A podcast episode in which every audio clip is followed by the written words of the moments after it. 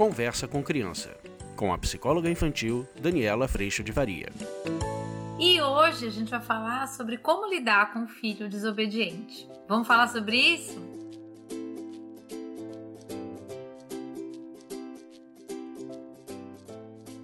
Oi, turma! Este assunto, hein, gente? Óbvio que a gente adoraria que tudo que é pedido, tudo que a gente espera, tudo isso venha acontecer. Mas o ponto é, existe um caminho de aprendizado, tanto para nós pais quanto para as crianças. Vou fazer um caminho com vocês que fala um pouquinho como é que essa desobediência se constrói. Quando a gente já está num ponto dessa criança desobediente, muitas vezes a nossa tendência como pais é colocar que toda a desobediência está nela, ele que é desobediente. Mas eu queria propor uma reflexão.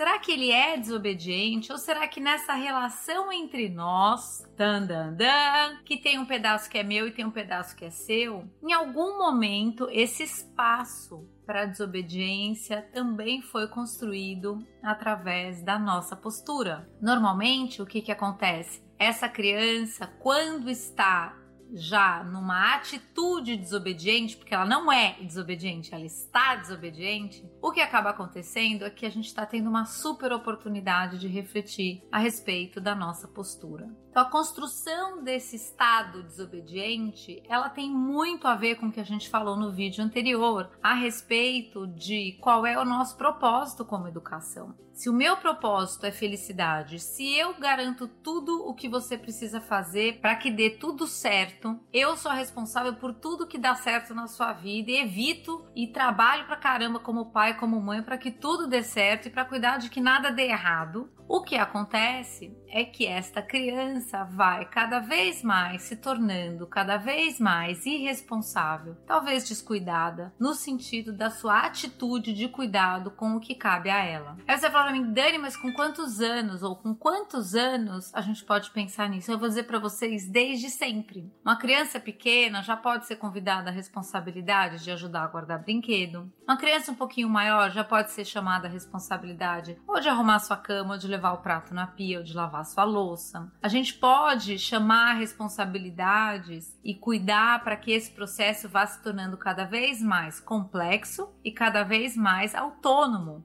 Mas isso passa, gente, exatamente por uma história que acontece todos os dias na minha casa, na sua, da gente entender que não há expectativa e nem exigência que seja capaz de convidar a responsabilidade. Porque normalmente, quando a gente está na expectativa e na exigência, a gente já está dizendo tudo que essa criança devia ser, já devia saber, já devia conseguir e tudo que ela ainda não consegue. Mas isso você devia ter arrumado a sua cama. Como que pode? Você não fez tal coisa, você devia ter feito. Quando a gente traz tudo isso para o passado, a gente não está convidando para um movimento de aprendizado. A gente está aprendendo a criança e muitas vezes rotulando a criança no erro que ela cometeu. Ao invés da gente entender que tanto erros quanto acertos são oportunidade de autoanálise, que a gente pode ajudar a fazer isso, da criança se perceber, para que numa próxima ela haja diferente, para que ela tenha uma consequência diferente das suas próprias atitudes.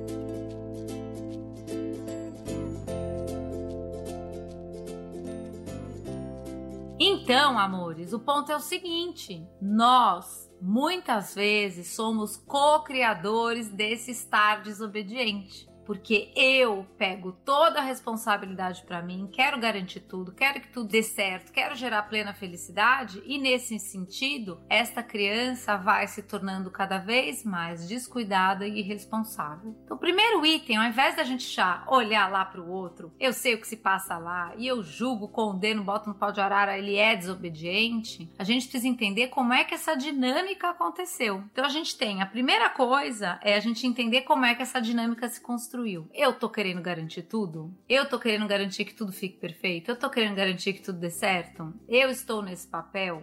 Perceba isso. E aí a gente vai começar a conversar sobre qual é o nosso papel. Nosso papel é trazer responsabilidade, nosso papel é ajudá-los a pensar nas consequências das atitudes que têm. Nosso papel é trazer humildade e perdão dos erros que existiram, tanto da parte das crianças quanto da nossa parte. Nosso papel é aplicar sim consequência, dar, trazer a criança para a responsabilidade de que as consequências boas são fruto de atitudes compatíveis com esse resultado. As consequências ruins que a gente não gosta de viver são compatíveis com as atitudes escolhidas. E a hora que o nosso papel é ajudar a deixar isso muito claro e aplicar sim consequências frente às escolhas, a gente está usando do processo de educação ou desse encontro ou dessa relação como oportunidade de aprendizado, fora da expectativa e da exigência, mas dentro da oportunidade de todo dia de aprender. Todo dia, gente, a gente aprende. Todo dia nossos filhos aprendem. Todo dia eu aprendo alguma coisa. E talvez uma boa reflexão hoje seja o que, que se aprendeu hoje. Talvez falar dessa forma não funciona.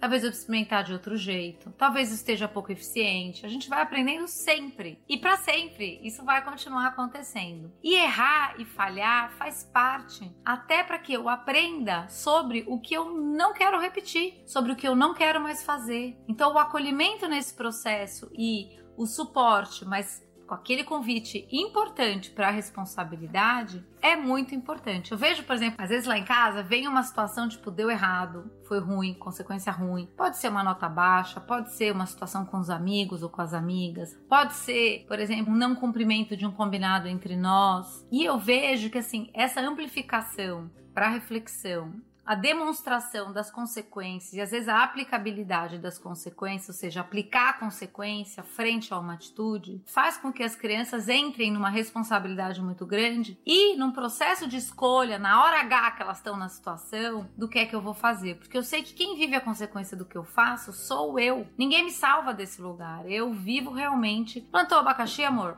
Vai colher abacaxi. E a hora que a criança entende isso, ela começa a cuidar do que planta. E na hora que ela entende que ela plantou algo que não foi legal e colheu algo que não foi legal, ela começa a aprender o que é que foi que ela plantou, para que na próxima oportunidade ela realmente faça diferente. Acontece assim com a gente todos os dias e com os nossos filhos também.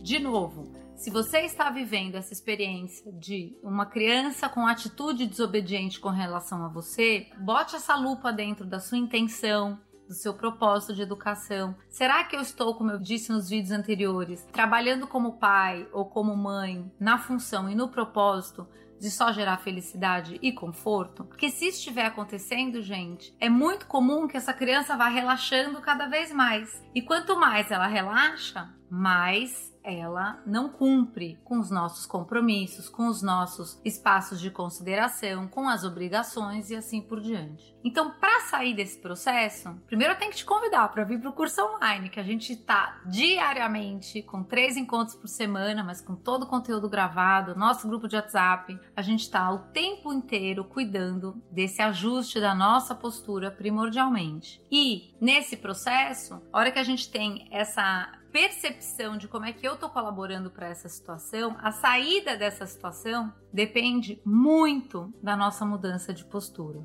Para isso, a gente tem que ter muita força mesmo no coração, porque às vezes você vai ver essa criança frustrada, triste, chateada, mas quando você entende o propósito educacional que tem nessa experiência, você vai estar tá lá vivendo todo o acolhimento e junto dessa criança sendo primordialmente estrutura para espaço de reflexão, para que ela pense a respeito das suas próprias atitudes, para que ela pense a respeito do aprendizado que ela tem e a gente vai ajudando com perguntas, o que, que, você pode fazer na próxima vez para não ter esse mesmo resultado? O que, que você pode fazer diferente para você se considerar ou para você respeitar a nós duas, por exemplo, e assim por diante.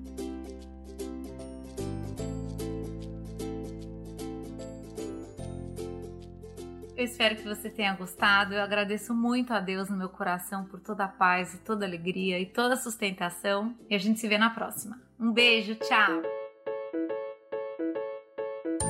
Você acabou de ouvir Conversa com Criança, com a psicóloga infantil Daniela Freixo de Faria. Mande seu e-mail para conversa@danielafaria.com.br.